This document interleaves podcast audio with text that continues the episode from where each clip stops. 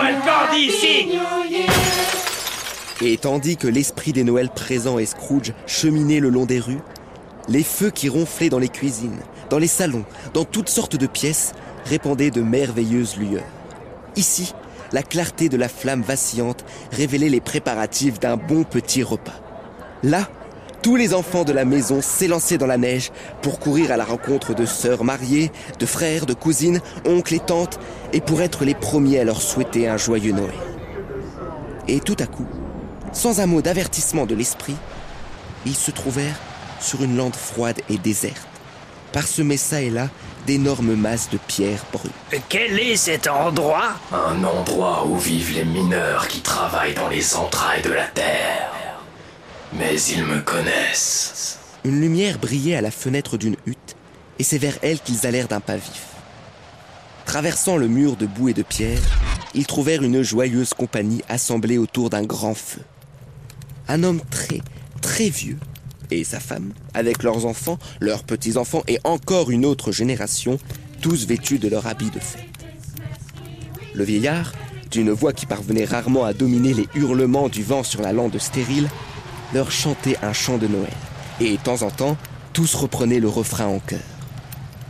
L'esprit ne s'attarda pas dans cette demeure. Il ordonna à Scrooge de bien tenir sa robe et survolant la lande, se dirigea rapidement vers... Ce fut une grande surprise pour Scrooge que d'entendre soudain un jovial éclat de rire. Il m'a dit que les vœux de Noël étaient des sornettes. voilà ce qu'il m'a dit. Parole d'honneur, hein Et il le croit. Ce n'en est que plus honteux, Fred. C'est un cocasse vieux bonhomme, en vérité. Il pourrait être plus aimable. Mais ses défauts portent avec eux leur propre châtiment. Et je n'ai rien à dire contre lui. Je suis sûre qu'il est très riche, Fred. Du moins, tu me l'as toujours dit. Et quand cela serait, ma chère Sa fortune ne lui sert à rien. Il ne fait pas le bien autour de lui. Il ne rend pas la vie agréable. Il n'a même pas la satisfaction de penser que c'est nous qui en profiterons un jour. Je le trouve odieux. Oh, pas moi. Je le trouve à plaindre. Je ne pourrais pas lui en vouloir, même en m'y appliquant. Qui souffre de ces méchantes lubies? Lui-même, toujours. Tenez, il s'est mis en tête de nous détester. Il a refusé de venir dîner avec nous. Conséquence? Après tout, il ne perd pas un dîner bien mirifique. Vraiment? Eh bien, je trouve qu'il perd un très bon dîner. Oh, oui. J'ai l'intention de lui offrir chaque année, qu'il le veuille ou non, la même chance de s'en sortir. Car j'ai pitié de lui. Libre à lui de se moquer de Noël jusqu'à sa mort, mais je le mets au défi de ne pas être ébranlé dans son opinion lorsqu'il me verra arriver tous les ans, régulièrement, et toujours d'aussi bonne humeur pour lui. Comment allez-vous, oncle Scrooge? Si seulement cela lui donnait l'idée de léguer une cinquantaine de livres sterling à son pauvre commis. Ce serait déjà quelque chose. Et je crois qu'il était assez ébranlé par ma visite d'hier. Après le thé, on fit un peu de musique, car c'était une famille de musiciens. Et je vous assure qu'ils savaient à merveille chanter à cappella des chœurs et des fugues. Mais la soirée ne fut pas consacrée tout entière à la musique. Au bout d'un moment, ils jouèrent au gage. La nièce de Scrooge joua au gage et elle épuisa toutes les lettres de l'alphabet à J'aime mon amour à la folie. Quant au petit papier, elle y excellait. Il y avait peut-être là une vingtaine de personnes, jeunes ou vieilles, mais toutes jouèrent, et Scrooge avec eux, car, oubliant, tant il s'intéressait à cette scène, que sa voix ne produisait aucun son à leurs oreilles, il criait parfois très fort le mot qu'il avait deviné, et il lui arrivait souvent de tomber juste.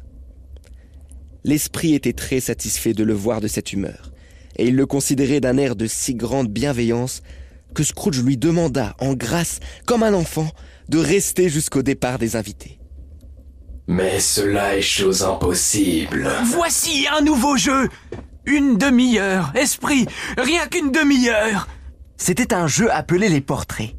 Le neveu de Scrooge devait penser à un objet ou une personne, et les autres devaient trouver ce que c'était en lui posant des questions. Il n'y répondait que par oui ou par non, suivant le cas. Est-ce une personne Non. Un animal. Oui. Un animal vivant Oui. Un animal sauvage. Oui. Un animal euh, euh, déplaisant. Ah, ça oui. Oh, est-ce un ours. Un animal qui gronde Qui parle. Euh, Oui et oui. Est-ce qu'il habite Londres Est-ce qu'il parle de temps en temps Est-ce qu'on l'exhibe pour de l'argent Est-ce qu'il est en laisse Oui pour les deux premières et non pour les deux autres. Oh, j'ai trouvé. Je sais ce que c'est Je sais ce que c'est Qu'est-ce que c'est C'est l'oncle Scrooge. C'est la même. Je proteste. Je proteste à la réponse. Est-ce un ours Euh, Vous auriez dû répondre euh, oui. Mes amis, il nous a fallu bien c'est sûr. Et nous serions ingrats si nous ne buvions pas à sa santé. Et nous avons tous un verre de vin chaud à portée de main. Je vous propose donc un oncle Scrooge.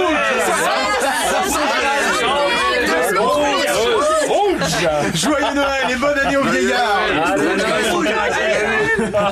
Il n'a pas voulu mes vœux, mais il les aura quand même. À l'oncle Scrooge. L'oncle Scrooge était devenu insensiblement si gai et si léger de cœur qu'il aurait répondu en buvant à son tour à la santé de ces gens qu'il ne voyait pas et prononcé un discours de remerciement que personne n'aurait entendu si l'esprit lui en avait laissé le temps. Mais au dernier mot prononcé par le neveu, la scène entière s'effaça et les deux voyageurs reprirent leur pèlerinage. Ils virent beaucoup de pays. Ils allèrent très loin et rendirent visite à de nombreuses demeures, toujours avec un résultat heureux. Dans les asiles d'indigents, les hôpitaux, les prisons, dans tous les lieux où se réfugie la misère. Lorsque l'homme orgueilleux n'avait pas usé de sa petite autorité éphémère pour en barricader les portes et en interdire l'entrée à l'esprit, il laissait sa bénédiction et enseignait à Scrooge ses préceptes. Ce fut une longue nuit.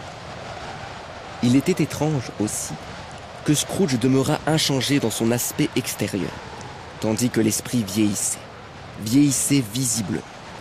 La vie est-elle si courte? Ma vie sur ce globe est très brève.